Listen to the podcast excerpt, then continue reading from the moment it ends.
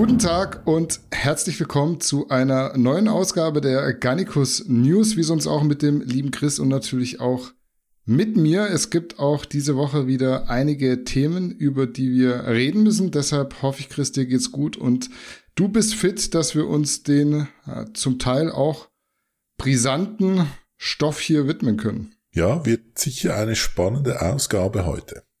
Ja, ich freue mich, aber lass uns noch wie immer vorab kurz in den Garnicus Shop schauen. Der erste Punkt bezieht sich auf unsere Tropfenprodukte. Wir haben da im Sortiment einmal Vitamin D3 plus K2, sollte den meisten bekannt sein. Speziell in unseren Breitengraden herrscht ein, nennen wir es kollektiver D3-Mangel und auch als Tropfen verfügbar ist Vitamin B12, gerade für Veganer sehr wichtig. Ich weiß, einige da draußen sind nicht so die Fans von so vielen Kapseln und genau da sind Tropfen eben sehr komfortabel, beides in unserem Shop erhältlich. Nochmal der Reminder für unsere CBD-Aktion. Da zahlt ihr beim Kauf von drei CBD-Produkten nur zwei. Sprich, ihr könnt wählen zwischen CBD-Öl und CBD-Kapseln. Einfach jeweils drei Einheiten in den Warenkorb legen und am Ende nur zwei bezahlen. Code braucht ihr dafür keinen. Die Supplements findet ihr bei uns im Shop auf garnicus-original.de und das war's dann auch mit dem Update, was bedeutet, wir können mit den heutigen Themen loslegen. So, letztes Mal haben wir mit Erdemdül aufgehört. Heute fangen wir mit ihm an, denn nach seinem hypothetischen Off-Season-Stack hat er jetzt nachgelegt und seinen natürlich ebenfalls hypothetischen Wettkampf-Stack auf YouTube preisgegeben. Ich fasse mal kurz mehr oder weniger zusammen. Das HGH würde Erdem für den Fall, dass er mal irgendwann zu Anabolika greifen sollte, bei acht Einheiten belassen. Dann würde er am Anfang größtenteils auf lange Ester setzen, unter anderem auf Testosteron Enantat und Boldenon, ergänzt mit einem einzigen kurzen Ester, und zwar NPP, sprich Nandrolon Phenylpropionat nach den ersten acht Wochen, fände dann, wenn er es tatsächlich machen würde, für die letzten acht Wochen nochmal ein Switch statt, in dem Fall auf kürzere Ester zum Einsatz kommen könnten, laut Erdem Testosteronpropionat, Trostanolon, Propionat und Trenbolon Acetat. Hinzu kommen Sachen wie Clenbuterol, Östrogenhemmer, Schilddrüsenhormone und beispielsweise Proviron. Von Insulin und Orals ist er kein ganz so großer Fan, habe ich rausgehört, aber könnte man natürlich auch machen. Gerade orale Steroide gehen stark auf die Leber, muss man dazu sagen. Deshalb würde er denn bei Winstrol auch eher auf Injektion setzen. Einzige Ausnahme ist, soweit ich mich erinnern kann, Halotestin kurz vor dem Wettkampf. Ich würde euch ans Herz legen, das Video selbst zu schauen, weil es ist halt schon irgendwo eine Wissenschaft für sich und ich will das hier gar nicht alles eins zu eins wiedergeben, wenn es Erdem sowieso schon gemacht hat mit allen Dosierungen und Hinweisen. Deshalb lass uns direkt diskutieren, Chris. Was sagst du allgemein zu den Aussagen von Erdem und im Speziellen zum hypothetischen Cycle? Da kann man, glaube ich, sehr viel rausziehen. Ja, zum Glück nimmt er das alles nicht, weil ich denke, das wäre nicht so gesund dann bin ich froh, dass er seine Gesundheit nicht schädigt und das nicht macht. Ähm, ich habe mir das Video tatsächlich mehrmals angehört, weil ich habe da ja mich letztes Mal kritisch geäußert, weil ich das doppelmoralig fand und das hat irgendwie, glaube ich, er dem nicht so verstanden. Das, deshalb dachte ich, vielleicht liegt es ja an mir und habe mir dieses neue Video ein paar Mal angeschaut und ich glaube, ich weiß jetzt, was denn meint. Er hat ziemlich deutlich gesagt, dass es ihm darum geht, Klarheit zu schaffen, dass gewisse Körper natural nicht möglich sind. Leute, die zu ihm kommen, die deillusioniert er indem dass er eben zeigt, hey, um hypothetisch sowas zu erreichen, musst du das und das nehmen. Und ich glaube, das ist die große Message, die dem verbreiten möchte. Meiner Meinung nach verpackt es ein bisschen unglücklich, weil er tut so ein bisschen so, als ob, oder er artikuliert das so, als ob er vom Steroidmissbrauch abraten würde. Und das tut er ganz klar nicht. Oder er sagt, er würde nehmen, hypothetisch, aber er sagt nicht, nein, Steroide sind böse, nehmt das nicht. Oder, oder wie da die Kampagne irgendwann mal keine Macht den Drogen, oder wie auf den Zigarettenpackungen steht, Rauchen macht tödlich. Das ist Missbrauch, also das ist Abschreckung oder das ist sagen, nein, nehmt das nicht. Das, was er macht, ist das nicht, sondern er erklärt einfach. Hab Verständnis. Ich habe eben jetzt verstanden, dass es ihm vor allem darum geht zu zeigen, dass das Natural nicht möglich ist. Er animiert, also er sagt schon, er animiert schon nicht dazu, ähm, das, das, das sehe ich auch so, aber Abschreckung ist was anderes. So zu den reinen Medikamenten, zu diesen Mengen. Ähm, ich kenne diese Mengen ja eigentlich. Ich habe mich ja auch schon mit dem befasst, mit diversen, vor allem aus, aus sportlicher Sicht, mit Dopingprotokollen und Mengen und so weiter. Und ähm, ich habe da ein Buch, den Wahrheitsgehalt, wie immer, kann man natürlich nicht sagen. Ich denke, es ist sehr authentisch. Und da sind Powerlifting-Stacks drin, bis zu vier Gramm Wirkstoff in der Woche. Also das ist mir nichts Neues so, was da, oder, oder nichts eigentlich, das einem erschrecken sollte, was da Adam erzählt. Aber wenn man das so dann aufgezählt bekommt und in einem Video, das über 15 Minuten praktisch nur um das geht, dann ist das schon sehr, sehr erschreckend und wirkt auf mich einmal mehr halt wirklich abschreckend. Ich will mich natürlich erstmal an der Stelle für Adams Shoutout bedanken. An der Stelle Grüße zurück in die Türkei. Ich habe das wohlwollend zur Kenntnis genommen. Ihr könnt ja jetzt mal in die Kommentare den Hashtag lasst uns Hashtag Podcast mit Erdem schreiben. Vielleicht leistet das nochmal etwas Überzeugungsarbeit, aber wir sind auf jeden Fall in Kontakt. Das vielleicht mal vorneweg. Ich finde, Erdem hat in seinem neuen Video paar gute Dinge gesagt. Einmal zum Beispiel, dass man nicht jedem gefallen kann. Da äh, bin ich bei ihm und man sollte auch nicht versuchen, jedem zu gefallen. Wichtig ist aber, dass man äh, verschiedene Wege und Vorgehensweisen respektiert, auch wenn man es selbst anders machen würde. Der eine ist eben für Transparenz, der andere ist dagegen und das ist auch in Ordnung, weil nur so entsteht ja am Ende eine Diskussion mit mehreren Meinungen. Also das jetzt mal um die Brücke zwischen euch beiden zu schlagen, weil das sind ja klare Fronten irgendwo und klare Meinungen, aber ich finde, man muss beides akzeptieren, man muss sich da auch nicht untereinander kennen, um die Meinungen kundzutun. Ich finde, das ist einfach legitim, so drüber zu sprechen. Ich habe es ja letzte Woche schon gesagt, die Dosierungen überraschen mich nicht, ich überraschen sie auch nicht. Auch jetzt beim Diätstack war, glaube ich, klar, dass paar mehr Geschütze aufgefahren werden. Das ist eben der Preis, den man zahlen muss, um oben mitspielen zu können. Und oben mitspielen heißt jetzt nicht Mr. Olympia zu werden. Man muss ja auch erstmal dorthin kommen, um eine Pro-Card zu haben, diese Wettkämpfe zu besuchen, um sich zu qualifizieren und so weiter. Das kommt eben zum Einsatz. Klar, der eine braucht mehr, beim anderen reicht weniger, aber das, was er denn da nennt, sind keine Unmengen, die irgendwelche Grenzen sprengen würden. Man muss sich halt fragen, ob es einem das wert ist. Ich meine, Adam hat in der Vergangenheit auch schon ein Video über die ganzen Nebenwirkungen gemacht. Das sollte man nicht vergessen, weil auch da war er sehr ehrlich. Er hat auch im neuen Video wieder eine Bemerkung gemacht, die vielleicht bei den brisanten Infos etwas untergeht. Und zwar, dass ohne die Eckpfeiler Training, Ernährung, Cardio, Regeneration der ganze Stoff seine Wirkung gar nicht entfalten kann. Und ich finde, diese Dinge muss man schon auch versuchen, feinfühlig rauszuhören, um nicht nur diese krassen Messages und krassen Dosierungen, krass vielen Stoffe zu hören. Ich bleib dabei, mich als damaligen Teenager hätte das abgeschreckt. Ich hatte aber gestern auch einen Podcast-Dreh mit Martin Hahn, der hat ganz ehrlich gesagt, ihn hätte es eher animiert. Und da ist meiner Meinung nach der Knackpunkt. Wir müssen deshalb schauen, dass wir eine Art und Weise finden, wie wir transparent über sowas reden können, ohne das Ganze zu glorifizieren oder andere Leute zum Nachmachen zu animieren. Ich weiß, das ist schwer, aber ich will mich auch nicht damit abfinden, dass es dann nur schwarz und weiß gibt. Aufklärung ist gut, der Meinung bin ich auf jeden Fall. Aufklärung ist wichtig, weil diese Mystifizierung erreicht, glaube ich, auch nicht das, was man sich als Kritiker wünscht. Ja, das ist, das genau der Punkt, den du, den du da sagst hier. Man muss da irgendwie einen Weg finden. Und ich finde das spannend, dass dein Podcast-Gast da eben gesagt hat, dass für ihn da irgendwie die Hemmschwelle vielleicht ein bisschen gesenkt wurde. Und das ist die Befürchtung. Ich weiß, also ich glaube, dass er dem eben, ich da habe da nichts gegen ihn, ich finde ihn einen coolen Typ, auch wenn er mich nicht so cool findet. Ähm, und ich glaube, dass Adam, dass seine Intention ist, lass die Finger davon. Ich habe mir, wie gesagt, die Videos genau angehört und er sagt zum Beispiel, Hände weg von Ephedrin. Ephedrin war vor, vor 15 Jahren oder so noch legal in Deutschland erhältlich, oder? Also das, ich, habe ich hab das schon alles gehört.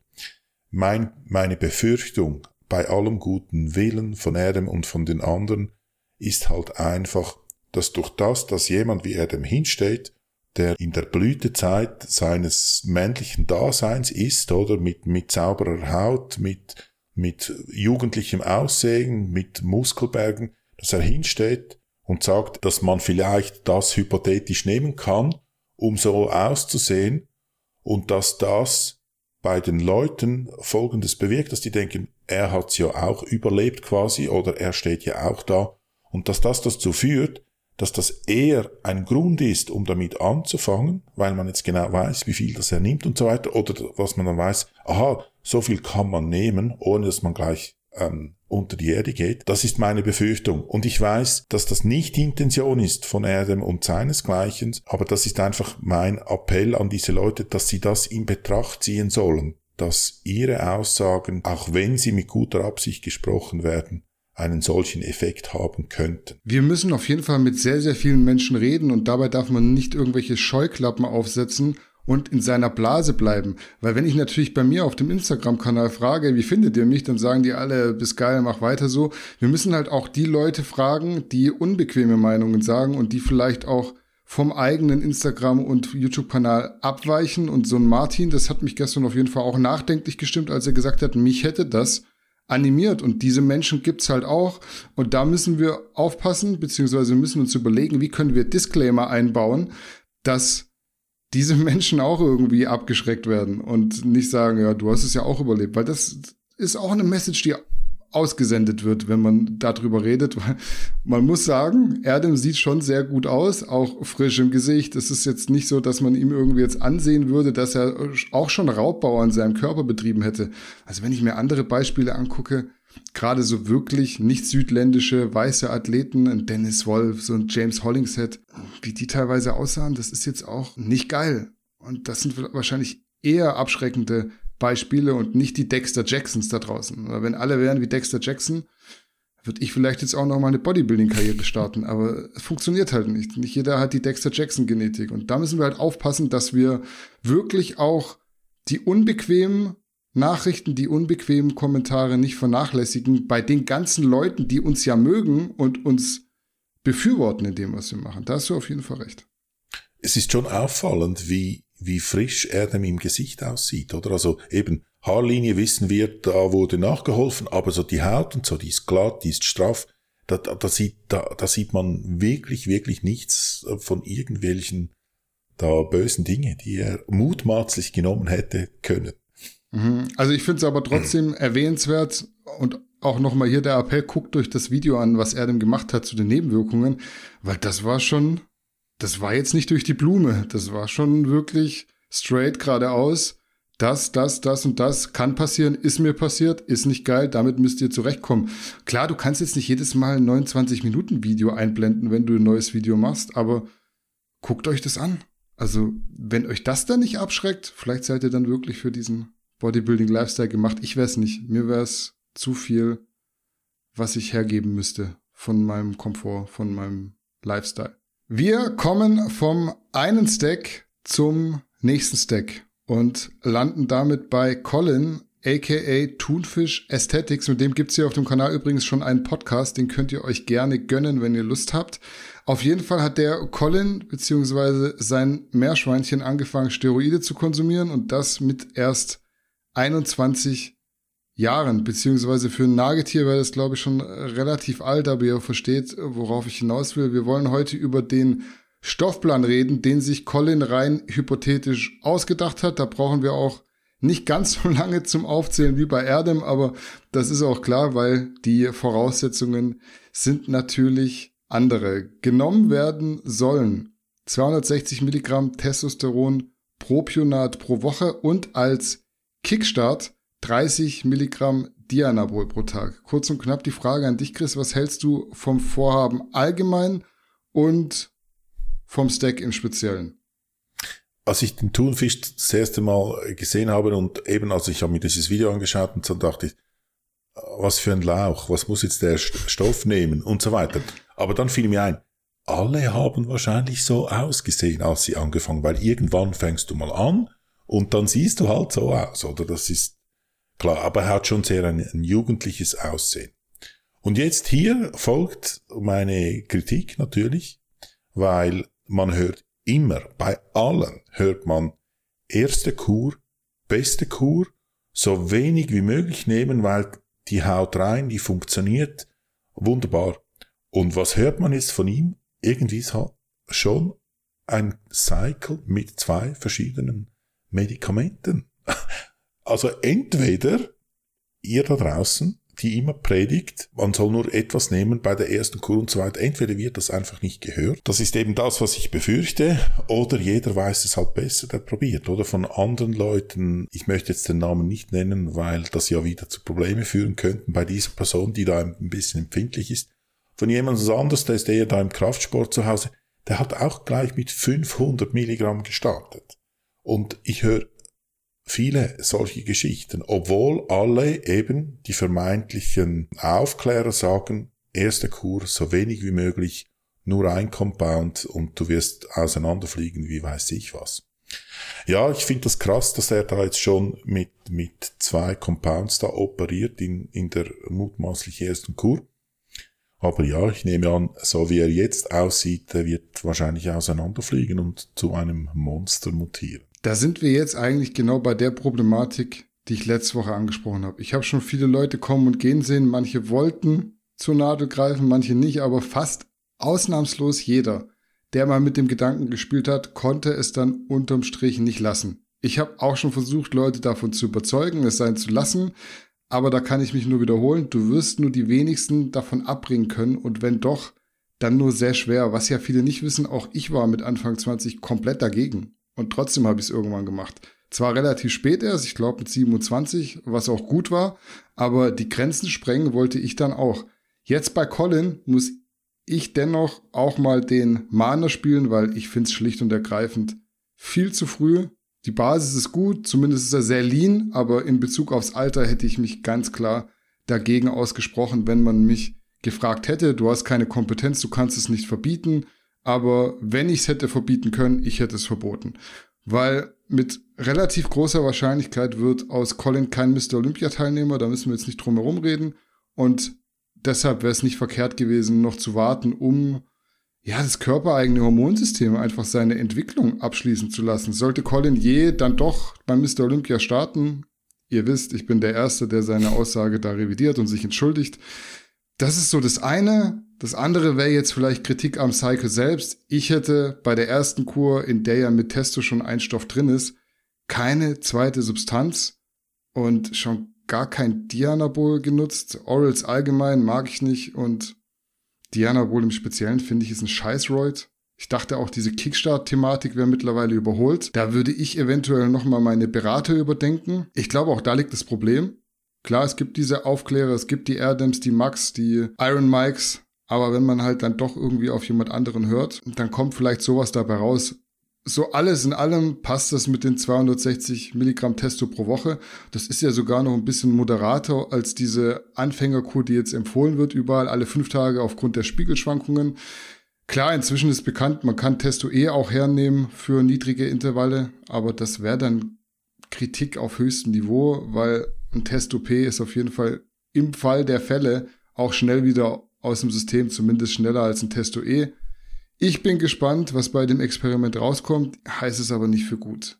Ich finde, er hätte noch ein bisschen warten sollen. Sind dann nicht der Großteil in diesem Alter oder früher? Also wenn ich mir The Badass, wenn ich so das Verklausulierte dazwischen äh, richtig äh, entschlüsselt habe, wird er etwa mit 16 oder so begonnen haben? Oder auch Leute wie Adolf Burkhardt, der mit 18 ja schon fast Profi wurde der hat auch ziemlich früh angefangen, fangen dann nicht alle oder die Mehrheit, die große Mehrheit so früh. Also mit Sicherheit ist aber wieder auf einem anderen Blatt, wie gut ich das finde. Auch da finde ich es nicht gut, das auf jeden Fall. Trotzdem muss man dazu sagen, alle drei, alle vier, die du da jetzt genannt hast, das sind jetzt IFBB-Pros und die machen Wettkämpfe auf hohem Niveau. Und natürlich musst du irgendwo anfangen und irgendwo dann auch die Dosierungen hochschrauben und gucken, wo du bleibst. Auch ein Jay Cutler hat früh angefangen. Dem jetzt zu sagen, Jay, hättest du das vielleicht damals nochmal überdacht, ist ja Quatsch. Also ganz klar. Und deswegen sage ich auch, Ein Colin wird wahrscheinlich nicht bei Mr. Olympia starten. Das ist so meine Kritik. Warum nicht warten? Man liebt doch den Kraftsport. Mach ihn doch noch mal drei, vier Jahre weiter. Also ich hab's nicht bereut, das erst mit 27 gemacht zu haben, weil einfach auch die Basis eine ganz andere war. Es waren viel mehr Rezeptoren da, die Muskelmasse war schon vorhanden und man konnte einfach direkt sehen, dass richtig was passiert ist. Und dann nimmst du halt auch mal 17, 18 Kilo zu, wo du dich fragst, wo kommt das jetzt her? Ähm, das ist mein Kritikpunkt. Dass jeder früher angefangen hat, der, den man da jetzt sieht, mit Sicherheit. Also glaube ich auch. Aber was kommt am Ende bei raus? Kannst du dann dein Geld wirklich damit verdienen? Und die Frage können diese Athleten, die du genannt hast, zumindest aktuell mit einem Ja beantworten. Und da hat es sich dann, ich will jetzt nicht sagen gelohnt, aber es ist, es sind andere Voraussetzungen. Ich habe auch die ganze Intention des Videos einmal mehr nicht verstanden. Also wahrscheinlich wollte er mitteilen, dass er jetzt, dass er jetzt da angeht, was ja eigentlich löblich ist, oder klare Transparenz und so weiter. Aber ich verstehe die tiefere Intention nicht, warum das entzieht sich halt mir, aber das liegt wahrscheinlich mehr an mir als an diesen Leuten. Ja, also es ist transparent, es ist gut, dass er sagt, weil wenn jetzt irgendwie so viel passiert, dass man es nicht mehr glauben würde, es hätte natural entstehen können, dann muss man sagen, guter Step auf jeden Fall. Aber da ist halt wieder die Frage, ist das das richtige Zeichen, in dem Alter das zu machen und zu kommunizieren? Machen und nicht kommunizieren ist auch blöd du kannst es am Ende wahrscheinlich nicht richtig machen. Ich denke nur, er ist eigentlich ein super cleverer Kerl. Der ist intelligent, der hat was im Kopf. Vielleicht einfach nochmal drüber schlafen und ein paar Jährchen warten und auch dann gibt's noch Steroide und auch dann wirkt es noch. Vielleicht wirkt sogar besser. Es, es gibt ein Beispiel, ich habe ein Beispiel parat von, von jemand, der, der dieses Coming Out, der das sehr, sehr gut, finde ich, gemacht hat. Das war Tetzel. Der hat ohne jemals dieses Wort in den Mund zu nehmen und Dosierungen und so weiter. Aber er hat ganz klar dargestellt, ich war bis jetzt so unterwegs und ich werde ab jetzt so und so unterwegs sein.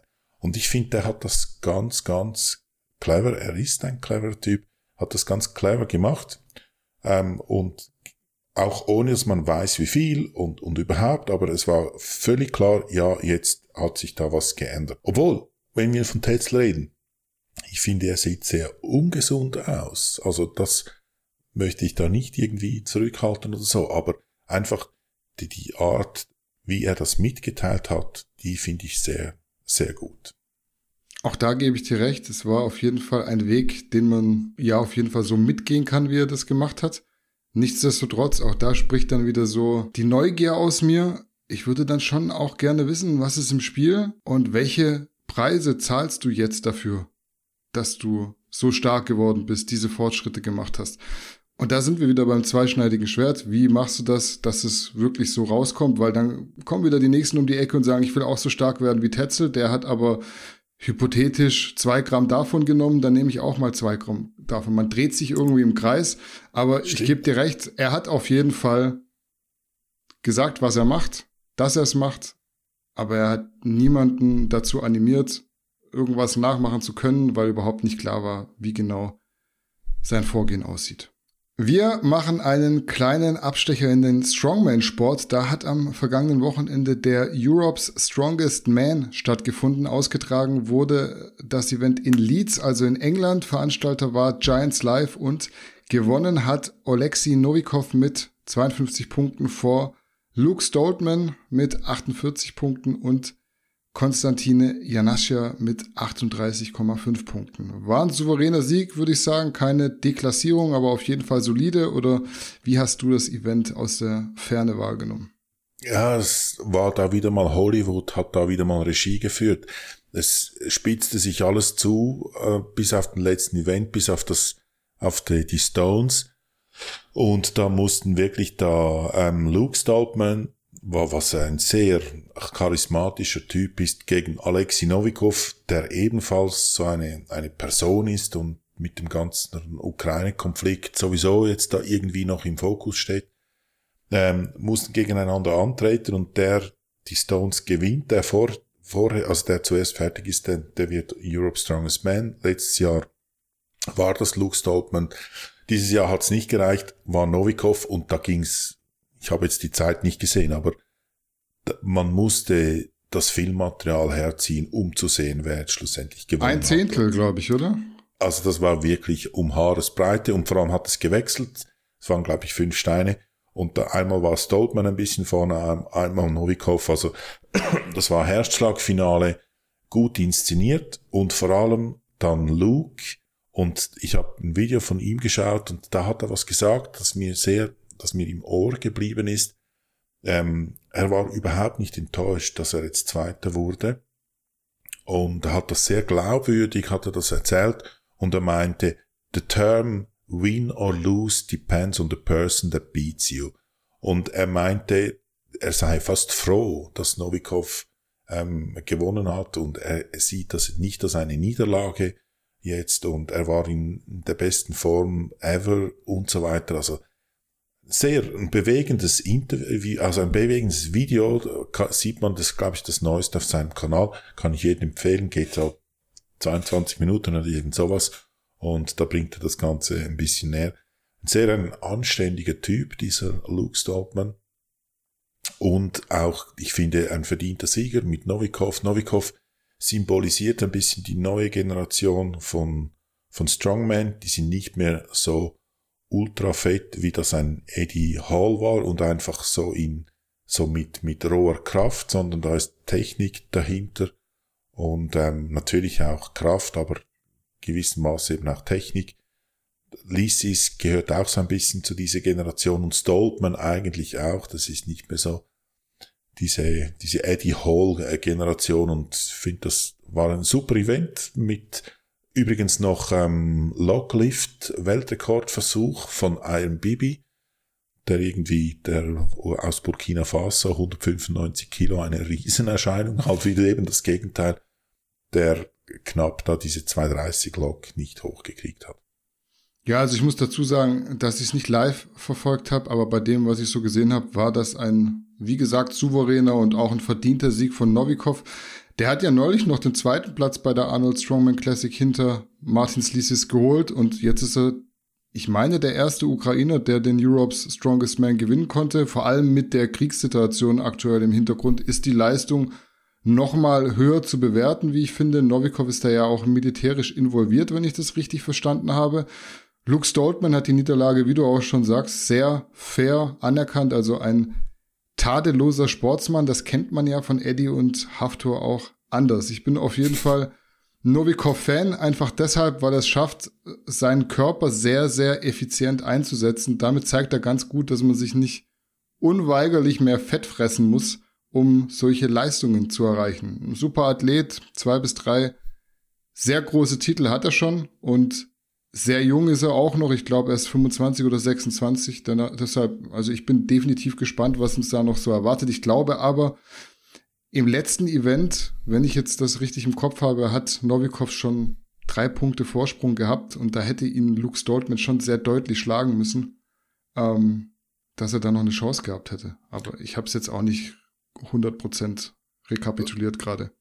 Ja, vielleicht habe ich da ein bisschen zu Hollywood geblendet, das Ganze wiedergegeben. Das ist gut möglich, dass das so war.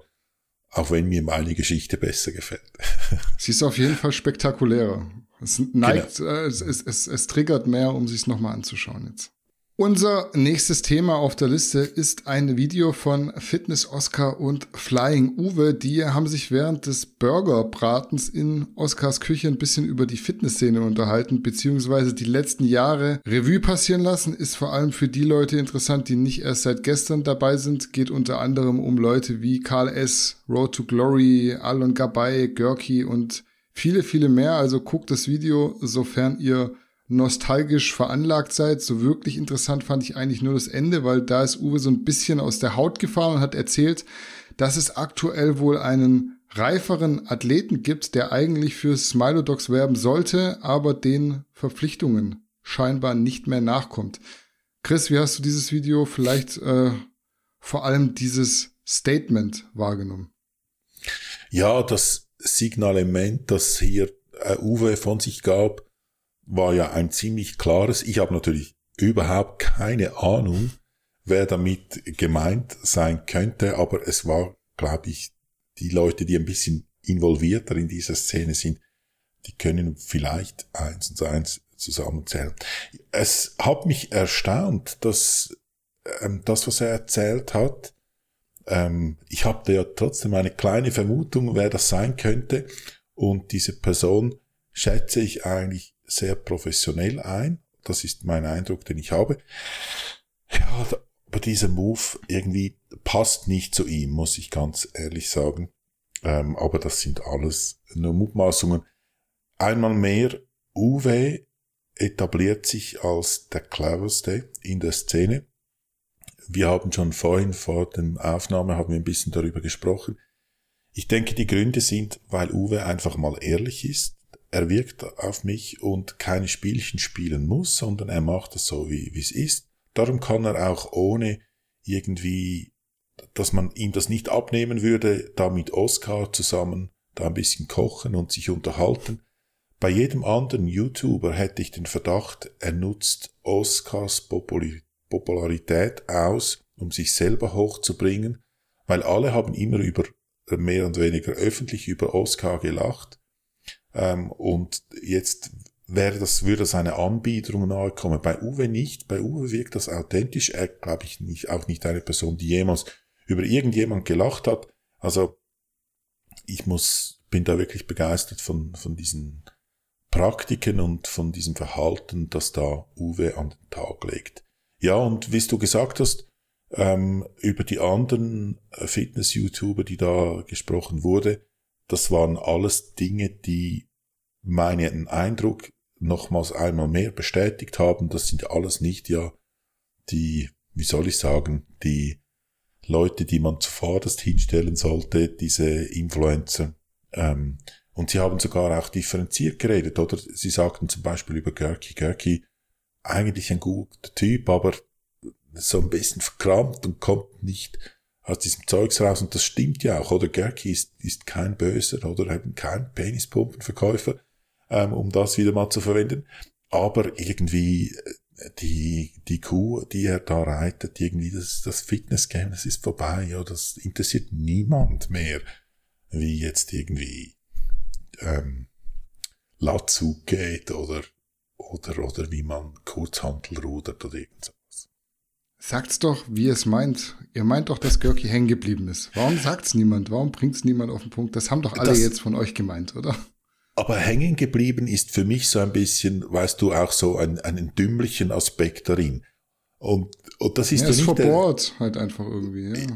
Ich, ich glaube, er kann nichts anderes, oder? Vielleicht ist das noch schlimmer als hängen geblieben. Weiß es nicht.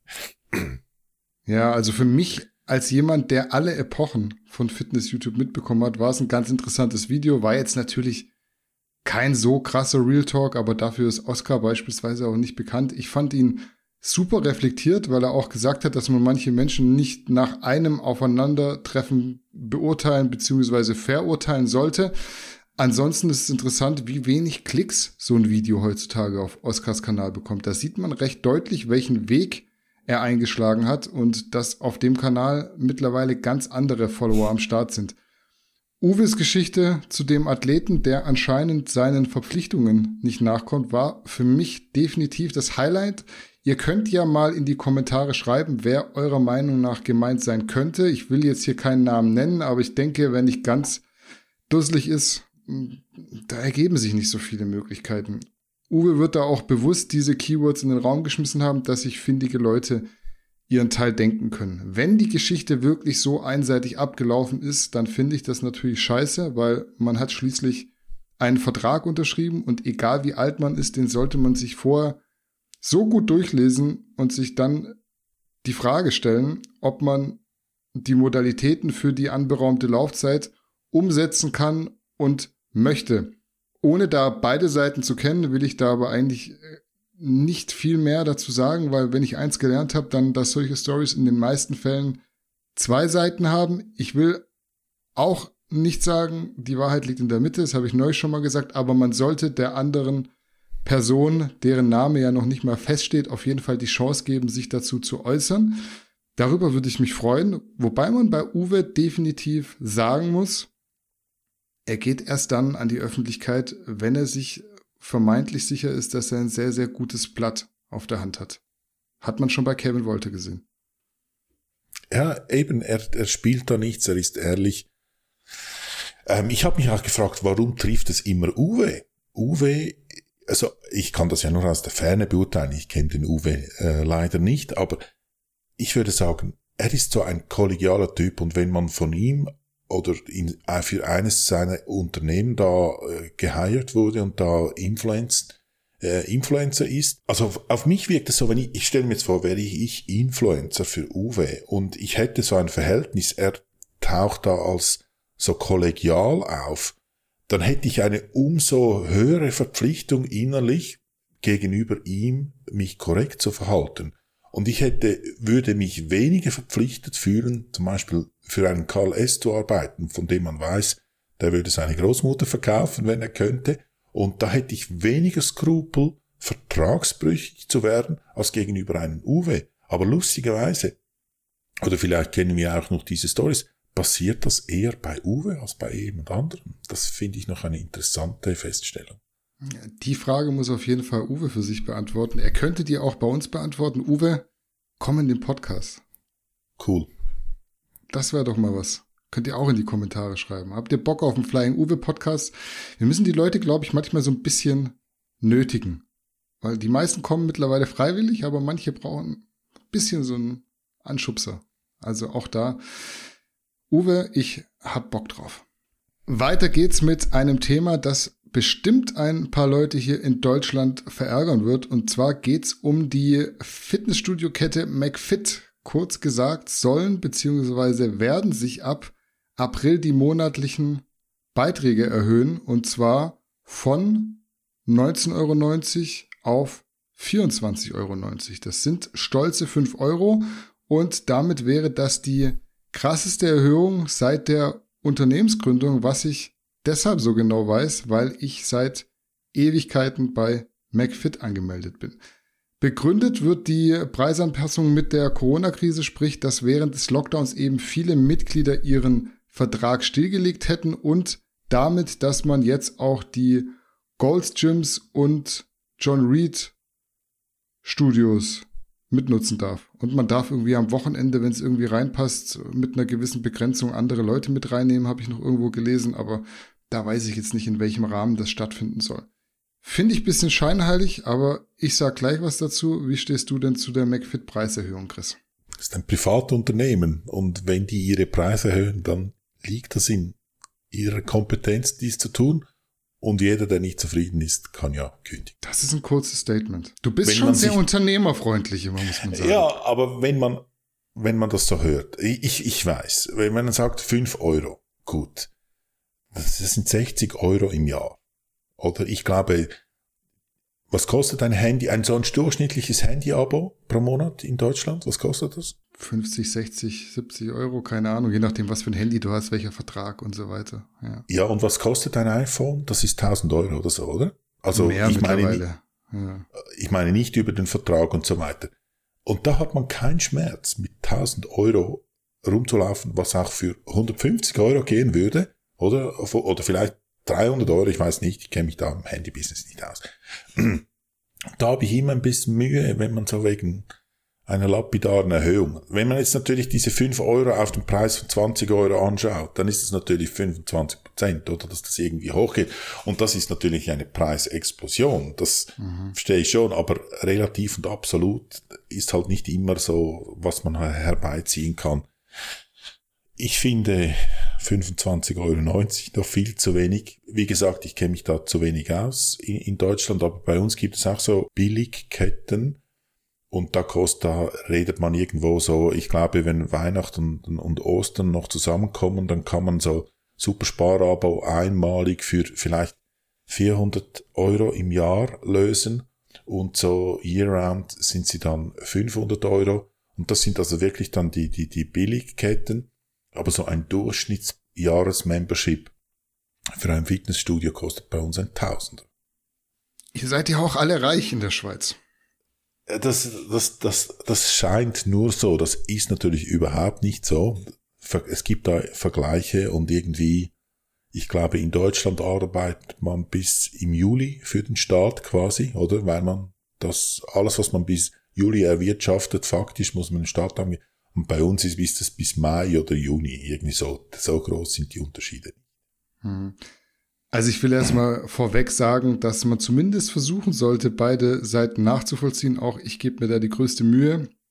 Ganz klar, die Corona-Krise hat sicherlich sehr vielen Unternehmen geschadet. Da ist McFit aber nicht alleine. Auch andere Firmen haben Probleme. Manche gibt's gar nicht mehr. Und ich würde mal behaupten, auch vielen Kunden, auch vielen Endverbrauchern geht's jetzt seit 2020 nicht unbedingt besser im Geldbeutel. Ich habe schon mal gesagt, McFit als großes Sprach Sprachrohr hat sich für mich gerade am Anfang der Pandemie nicht mit Ruhm bekleckert, weil hätte man da früher seine Stimme genutzt und erhoben, bin ich schon der Meinung, dass mehr Indoor-Sport hätte ermöglicht werden können. Dass die Situation bewusst genutzt wurde, um kleinere Mitbewerber ausbluten zu lassen, ist natürlich nur eine Behauptung, die ich nicht beweisen kann. Ich komme noch aus Zeiten, da hat McFit 15,90 Euro gekostet, später dann 16,90 und dann eben diese bisher geltenden 19,90 Euro. Irgendeine Preiserhöhung hat man, glaube ich, auch damit gerechtfertigt, dass man kostenlos duschen kann. Früher musste man da irgendwie so 50 Cent oder einen Euro reinschmeißen. Ernsthaft? Auch da, ja, ja, auch da würde ich behaupten, man war sich dessen bewusst, dass die wenigsten dieses Angebot wahrnehmen werden. Unterm Strich ist es dann mehr oder weniger nur ein Scheinvorteil, den man da vorschiebt für die Preiserhöhung. Ähnlich sehe ich das jetzt auch bei der Mitbenutzung von Goldstream und John Reed Studios. Ich zum Beispiel habe gar keins in der Nähe, also ich könnte das nur auf Reisen nutzen. Das ist für mich kein praktischer Vorteil, sondern der besteht bloß in der Theorie. Ich habe auch, by the way, die komplette Pandemie durchgezahlt und den Vertrag nicht stillgelegt, nicht stillgelegt, einfach auch, weil ich mein McFit mag und gerne dort trainiere. Deshalb kann ich schon verstehen, dass gerade Leute, die auch weiter bezahlt haben, sich da ein bisschen verarscht fühlen, weil im Endeffekt bluten die jetzt doppelt. Aber das ist so ein allgemeines Phänomen, vor allem bei Bestandskunden in jedem Segment. Man selbst als jahrelanges Mitglied zahlt immer mehr, beziehungsweise bekommt keine Goodies und Vergünstigungen. Neukunden werden hofiert und bekommen die geilsten Angebote, dürfen dann irgendwie sechs Monate umsonst trainieren und solche Geschichten. Ich kann euch nur den Tipp weitergeben, den ich von einer Anwältin gelesen habe, und zwar, dass die McFit AGBs diese Preiserhöhung anscheinend nicht rechtfertigen würden. Vorgehen sollte man dann so, dass man den Beitrag nicht mehr per Lastschrift einziehen lässt, sondern per Überweisung selbst rüberschickt und im Zuge dessen McFit auffordert, den Vertrag zu den vereinbarten Gebühren zu erfüllen. Ob man dann sonderkündigen kann, weiß ich nicht, aber auch das könnt ihr machen. Ob's was bringt, kann ich euch nicht sagen, aber so habt ihr zumindest mal einen Lösungsansatz. Schreibt auf jeden Fall gerne in die Kommentare, ob ihr betroffen seid und was ihr vorhabt zu machen, weil Talk is cheap wenn euch was ankotzt, müsst ihr dann schon auch was machen. Ich habe gelesen, FitX beispielsweise startet jetzt einen Angriff, um frustrierte McFit-Kunden abzuwerben. Das ist Marketing. Wollte eben, eben fragen, es gibt auch Alternativen, oder? Zu, zu McFit in, in Deutschland. Ja, FitX beispielsweise, ich trainiere mittlerweile auch noch im Cleverfit, weil bei uns war im ortsansässigen beziehungsweise nächstgelegenen McFitten Wasserschaden. Da konnte man erst gar nicht rein, dann konnte man bloß den dritten Stock nutzen zu bestimmten Zeiten und das war mir einfach zu doof, weil ich immer sehr früh ins Training gehe. Deshalb habe ich mich nach Alternativen umgeschaut und bin jetzt in zwei Studios angemeldet, aber ich fand das auch nicht cool. Also ich habe das jetzt auch nicht wohlwollend aufgefasst mit den 5 Euro Preiserhöhungen, weil ich habe, wie gesagt, weiter bezahlt. Ich weiß, es ist immer schwierig, da irgendwie Extrawürste zu machen und zu sagen, die Leute, die weiter bezahlt haben, die nehme ich dann aus, aber das finde ich keine elegante Lösung, weil ich bin ja treu geblieben und ich fühle mich dann als treuer, loyaler McFit-Kunde von 2006 an. Also das sind 16 Jahre. Da fühle ich mich doch auch, muss, je mehr ich drüber nachdenke, fühle ich mich auch ein bisschen verarscht. Ja, das kann ich jetzt in deiner Situation wirklich verstehen, weil das ist so diese, wie sagt man, dieses gesunden Menschenverstand, oder? Vergewaltigtes Wort, ähm, den du angewendet hast und, und, und den du freiwillig, oder das hat dich ja niemand, glaube ich, gezwungen, die Verträge Nein. weiter zu zahlen. Und, und ich, ich meine, genau solche Leute, die eine solche Sozialkompetenz an den Tag legen, oder das braucht es, das, und das ist gut. Und dass du dich dann da ein bisschen brüskiert findest, das kann ich nachvollziehen, kann ich nachvollziehen. Was kostet dann das, ähm, das, ähm, Cleverfit und Fitix, was kosten die dann so monatlich? Fitix kann ich dir nicht sagen, weil ich in der Nähe keins habe. Also das geht irgendwie da bei NRW los. Es gibt ganz, ganz wenige bei uns hier in der Umgebung. Es kann auch sein, weiter im Süden oder Richtung Bayern gibt's noch welche. Cleverfit kostet mich, ich glaube, 29,90 Euro im Monat. Ich habe da aber auch eine Getränkepauschale mit drin und eine Solarium, Massage, Flat, whatever. Und ich habe das deswegen genommen wegen dem Solarium, weil ich auch vor Corona ein Solarium-Abo hatte. Dann hat das Solarium zugemacht. Dann war das auch da wieder ein Riesentheater mit den Beiträgen, die zurückzubekommen, dann irgendwie hinten angehängt und dann hat's nicht mehr aufgemacht, dann war es doch wieder offen, ich wusste aber nicht warum und wann und keine Ahnung. Dann habe ich gesagt, kein Solarium-Abo mehr und als ich mich im Cleverfit angemeldet habe, habe ich das einfach genutzt, dass es dort ein Solarium gibt und dann schlage ich so zwei Fliegen mit einer Klappe und der Preis ist immer noch in Ordnung. Mir geht's gar nicht darum, ob man nicht vielleicht auch woanders mehr zahlt, ob andere Studios nicht mehr kosten. Es geht so ich um die ja. Art und es geht um die Art ja. und Weise einfach und das hätte man sich anders überlegen können, weil ich bin mir relativ sicher oder da bin ich mir sicher, wenn ich jetzt sage, pass auf, McFit, ich habe da Ewigkeiten weitergezahlt, als bei euch zu war. Ich will jetzt aus meinem Vertrag raus, sechs Monate früher. Ich weiß nicht, ob die mir das zugestehen. Ich, ich, ich verstehe dich. Es, es geht hier nicht um den reinen Betrag, sondern um die, um die, der Ton macht die Musik. Auf das es geht hinaus. wie immer ums Prinzip. Ich bin Super. so ein Prinzipienmensch. Ja, das ist gut. Das zeichnet dich aus. Ähm, noch eine andere Frage, wenn ich da nachfragen darf, gilt dann McFit, ist das eine, eine Billiglinie oder eine Günstiglinie, sprich, ist dann, sind die Geräte da in einem guten Zustand und, oder ist das da auch ein bisschen so, man bekommt das, was man bezahlt? Wie muss ich das einschätzen? Ich kenne McFit eben nicht. Also es gibt bessere und schlechtere McFits, hängt äh, stark vom Standort ab. Also ich war auch mal während der FIBO in Köln, das war schon das war schon krass, wie runtergekommen dieses McFit da in der Innenstadt war, in der Fußgängerzone. Meins ist eigentlich super ausgestattet oder die bei uns in der Umgebung. Da, wo ich lange trainiert habe, ist immer ein bisschen dreckig gewesen. Aber wie gesagt, man muss dann okay. schon auch gucken, wofür also, bezahlt man dann wie viel. Aber es ist schon, eigentlich sind die McFits heutzutage sehr gut ausgestattet. Premium ist dann natürlich eher Gold's Gym, John Reed, klar. Aber da durfte ich ja bisher nicht trainieren. Ja, als McFit-Mitglied. Jetzt kann ich. Es gibt nur keins. Kostet der Sprit wieder, weißt du, dann will ich dann irgendwo anders hinfahren, muss ich wieder zwei Euro pro Liter bezahlen, das lohnt sich auch nicht. Ja, also. du kannst ja Flug auf Berlin buchen, um zu trainieren. Fand ich gut, einen Kommentar, der da irgendwie äh, geschrieben wurde unter so einem McFit-Statement zu den Preiserhöhungen. Ich wusste gar nicht, dass man ab sofort auch bei McFit tanken kann. So, nach etwas längerer Pause widmen wir uns heute mal wieder Kevin Wolter. Der hat sich tragischerweise beim Bankdrücken an der Brust verletzt. Das Gewicht, bei dem es passiert ist, kann ich jetzt gar nicht genau nennen. Im Titel seines Videos steht 200. Ich habe aber irgendwie im Video selbst nur 180 bis 190 Kilo gehört. Deshalb nagelt mich nicht drauf fest. Es war auf jeden Fall viel und die Brust ist relativ sicher ab. Vielleicht kann Chris da gleich noch ein bisschen Licht ins Dunkel bringen, wie viel Gewichts am Ende wirklich war. Zwischenzeitlich war auch die Angst da, dass der Bizeps mit abgerissen ist, aber da hat der Dr. Rich zumindest aus der Entfernung erstmal Entwarnung gegeben. Sicher weiß man es aber offenbar noch nicht, weil noch kein MRT gemacht wurde. Blöd ist, dass Kevin sich, ich glaube, 2018 schon mal die Brust gerissen hat. Damals war es die linke, jetzt ist es die rechte.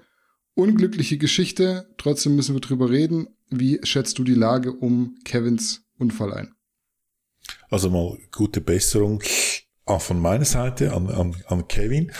Das ist natürlich unglücklich, dass das passiert ist. Ähm, Gewicht kann ich nicht sagen, weil es war ein bisschen wehr, oder? 180, 190, sechste Wiederholung, keine Ahnung. Titel dann 200 Kilo. Macht mal einen Schwenk auf die Hantel und er, er wusste es, glaube ich, selber nicht, wie viel das war und dann 200 ging ja letztes Mal. Ah nein, doch nicht, hat er gefehlt und probieren wir.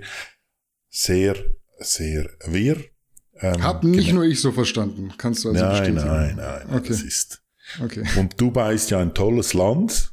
Wusste ich auch nicht, dass es ein Land ist.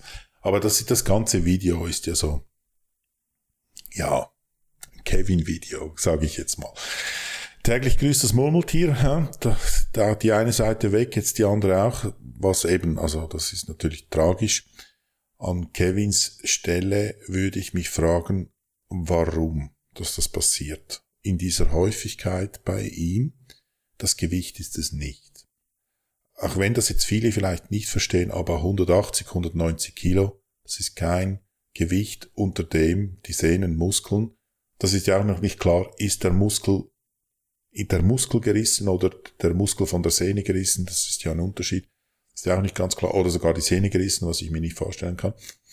Ähm, das ist nicht ein Gewicht, dass man, wo die, das, das Zeugs da reißen soll. Ich, ich bring dir 83 Kilogramm Powerlifter, die 200 Kilo bewegen, ohne dass was reißt.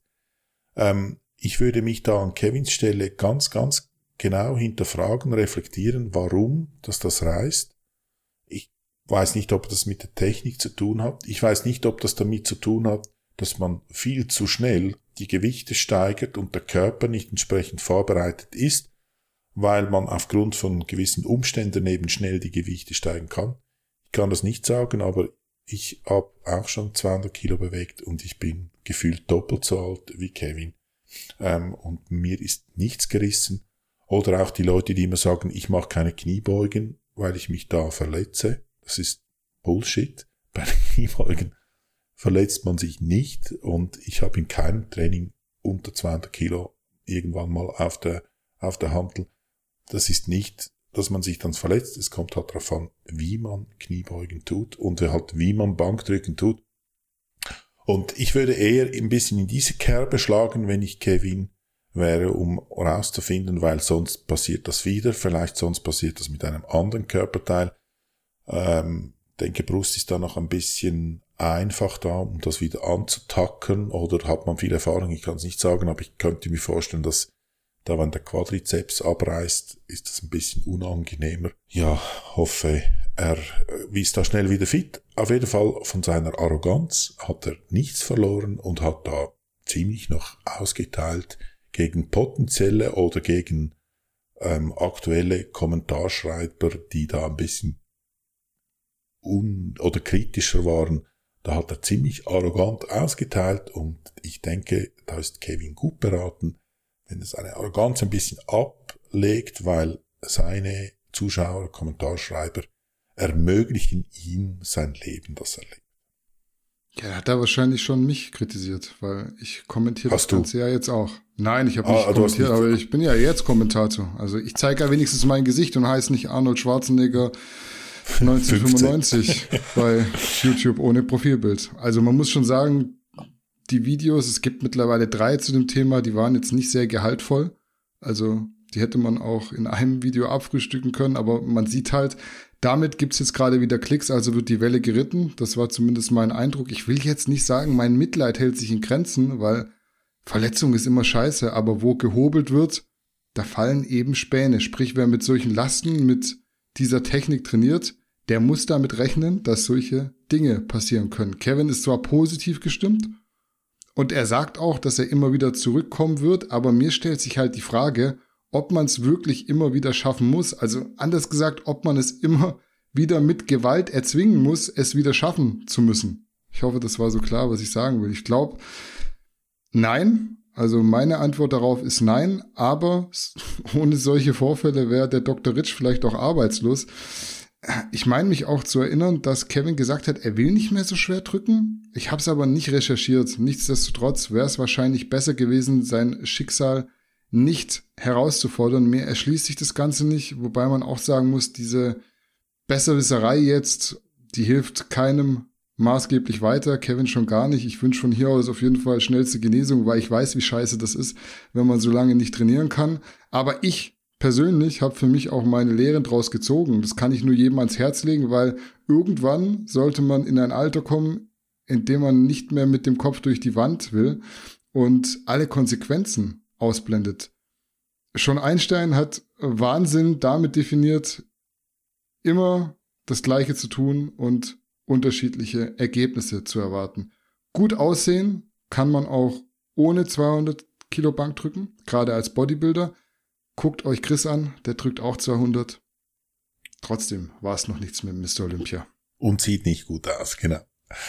Genau. Ja, so ist es, ja. Also, ähm, eben, so wie, wie Kevin unterwegs ist unter diesen Umständen und Voraussetzungen, da ist, glaube ich, wirklich Bankdrücken in diesem Maß wahrscheinlich nicht nötig.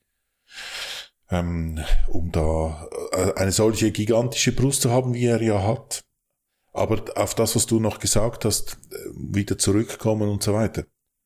ja, was hat er dann für Alternativen? Ich meine, dieses Leben, die, das er jetzt lebt, für das muss er wieder zurückkommen. Sonst muss er, wenn er sein Leben anpasst, wenn er da was anderes macht, ich glaube, diesen Lifestyle, den er jetzt hat, den wird er nicht mehr führen können dann. Er sieht doch gut aus. Also seine Brust ist doch groß. Ich glaube nicht, dass sein Kanal besser funktioniert, wenn da noch das 28. Video mit 202,5 Kilo Bankdrücken drauf ist. Also dann reicht's doch gut auszusehen und sich aufzupumpen. Also bin ich der Meinung, keine Ahnung, vielleicht performen solche Videos auch immer noch geil, aber für mich ist es kein Spektakel mehr. Ich finde, die Spektakel sind immer die Abrisse, aber das ist nicht schön. Ja, und es, es wurde ja nicht mal gefilmt, oder? Er probiert da irgendwie Aufnahmen von der Überwachungskamera oder vom Kollegen, der hinten noch gefilmt hat, äh, zu kriegen. Das, das ist ja so. Also, das war ja nicht mal irgendwie ähm, für, für, für die breite Öffentlichkeit gedacht, sonst hätte er das ja anders aufgenommen. Aber ich denke einfach, weißt du, Kevin muss weiter Kevin sein, so wie wir ihn kennen, damit er dass dieses Leben führen kann. Und wenn er aus der Öffentlichkeit zurücktritt. Ich weiß nicht, wie viele Doktortitel er sonst noch hat und dann bei der NASA weiterarbeiten kann oder irgend sowas, oder? Ich denke halt einfach, dieses Leben, das er hat, bedingt halt, dass er so einem gewissen Maß in der Öffentlichkeit steht und ähm, spektakuläre Videos drehen kann. Ja, ich wünsche ihm auf jeden Fall gute Besserung, aber nichtsdestotrotz, ich würde mir wünschen, da kommt mit dem nächsten Jahr ein bisschen mehr Selbstreflexion. Aber ich muss das auch von ihm nicht verlangen. Wenn er damit glücklich ist, reißt noch 40 Muskeln ab. Also ich schlafe deswegen nicht schlecht. Ich habe deswegen keine Schmerzen. Aber ich denke halt trotzdem, wenn solche Dinge öfters passiert sind, muss man irgendwo seine Konsequenzen draus ziehen und nicht wieder mit dem Kopf durch die Wand. Also das hört sich krass an, dann ist man irgendwie der harte Fighter, Rocky Teil 26, aber es ist halt, weiß ich nicht, fürs eigene Leben irgendwie nicht so gesund. Das ist meine Meinung. Ähm, wie, wie schätzt du ganz unabhängig von dem, also so in, so in Bestform, wie man Kevin so vor, vor dem geistigen Auge hat, der war eigentlich kein schlechter Athlet, oder? Der hätte eigentlich durchaus da national und vielleicht europaweit noch Potenzial gehabt, oder? Ja, er hätte auf jeden Fall äh, da ein bisschen was reißen können. Also klar, fand ich auf jeden Fall sehr ansehnlich, hat ähm, eigentlich einen schönen Körper gehabt und wollte ja auch nochmal zurückkommen. Ich weiß gar nicht, warum daraus nichts geworden ist. War das nicht vielleicht sogar damals erstmal der Brustmuskelabriss, als es dann noch, war da nicht mit Matthias Botthoff? Und dann war diese Stefan Kienzel-Geschichte und das kennen wir ja. Das Ende, ja, das klar. Ich glaube, das hast du richtig rekapituliert, der, der mit, mit dem Bothoff dann und dann Muskelabriss und dann mit Kinzel und irgendeinem Sponsor und, und dann war irgendwie dieses Theater. Irgend sowas war es doch, oder? Ja, es ging äh, drunter und drüber bisher in Kevins Karriere auf jeden Fall. War auch heute mal wieder Thema. Nach langem wären wir tatsächlich fertig mit der Agenda für heute. Es wurde letztes Mal kommentiert, ich soll einfach gar nicht mehr fragen, ob du noch was zu ergänzen hast, weil du eh nie was er ergänzen möchtest. Aber ich frage trotzdem, allein aus Höflichkeitsgründen, willst du noch was loswerden? Und ich sage jetzt natürlich extra was, damit es sich auch gelohnt hat. Ich, ich habe Hunger und ich gehe jetzt dann essen. Ja, du musst dich noch kurz gedulden, weil ich nutze noch die letzten Sekunden für einen Shoutout an die deutschen Athleten, die am Wochenende beim Pro Qualifier in England mitgemacht haben. Grüße gehen raus an die folgenden Athleten. Ich habe es mir hier extra alles notiert und ich hoffe, ich habe niemanden vergessen. Wenn ja, dann tut's mir sehr leid. Es ist keine Absicht. Hier kommen auch Athleten vor, mit denen gab es ja auch schon mal die ein oder andere Differenz. Grüße an Tobias Hane, wurde Zweiter im Super Heavyweight. Grüße an Chris Kall, wurde Erster im Heavyweight und leider nur Zweiter im Gesamtsiegerstechen, also knapp an der Pro-Card vorbei. Ich glaube, bei Chris ist es nur eine Frage der Zeit. Marius Geiger wurde Erster im Super Heavyweight der Novizen. Florian Hartlage wurde Erster in der Classic Physik der Novizen, Erster in der Klasse D und Zweiter im Gesamtsiegerstechen der Classic Physik. Lukas Funk hat auch seine Klasse in der Classic Physik gewonnen. Benjamin in der Beek wurde erster bei den Men's Physik Junioren. Besonderes Lob meinerseits geht an Daniel Kubik, weil der hat als Naturalathlet den ersten Platz in der Beginner Classic Physik den zweiten Platz in der Novice Classic Physik und den dritten Platz in der Classic Physik Klasse B geholt und on top hat Tamara Keim sich in der Figurklasse die Pro Card geholt. Herzlichen Glückwunsch dafür und damit sind wir dann auch wirklich fertig für heute, aber so viel Zeit musste noch sein. In diesem Sinne war's das mit den Garnicus News für diese Woche. Macht's gut, bleibt gesund, schreibt Podcast mit Erdem in die Kommentare und bis zum nächsten Mal. Ciao, ciao.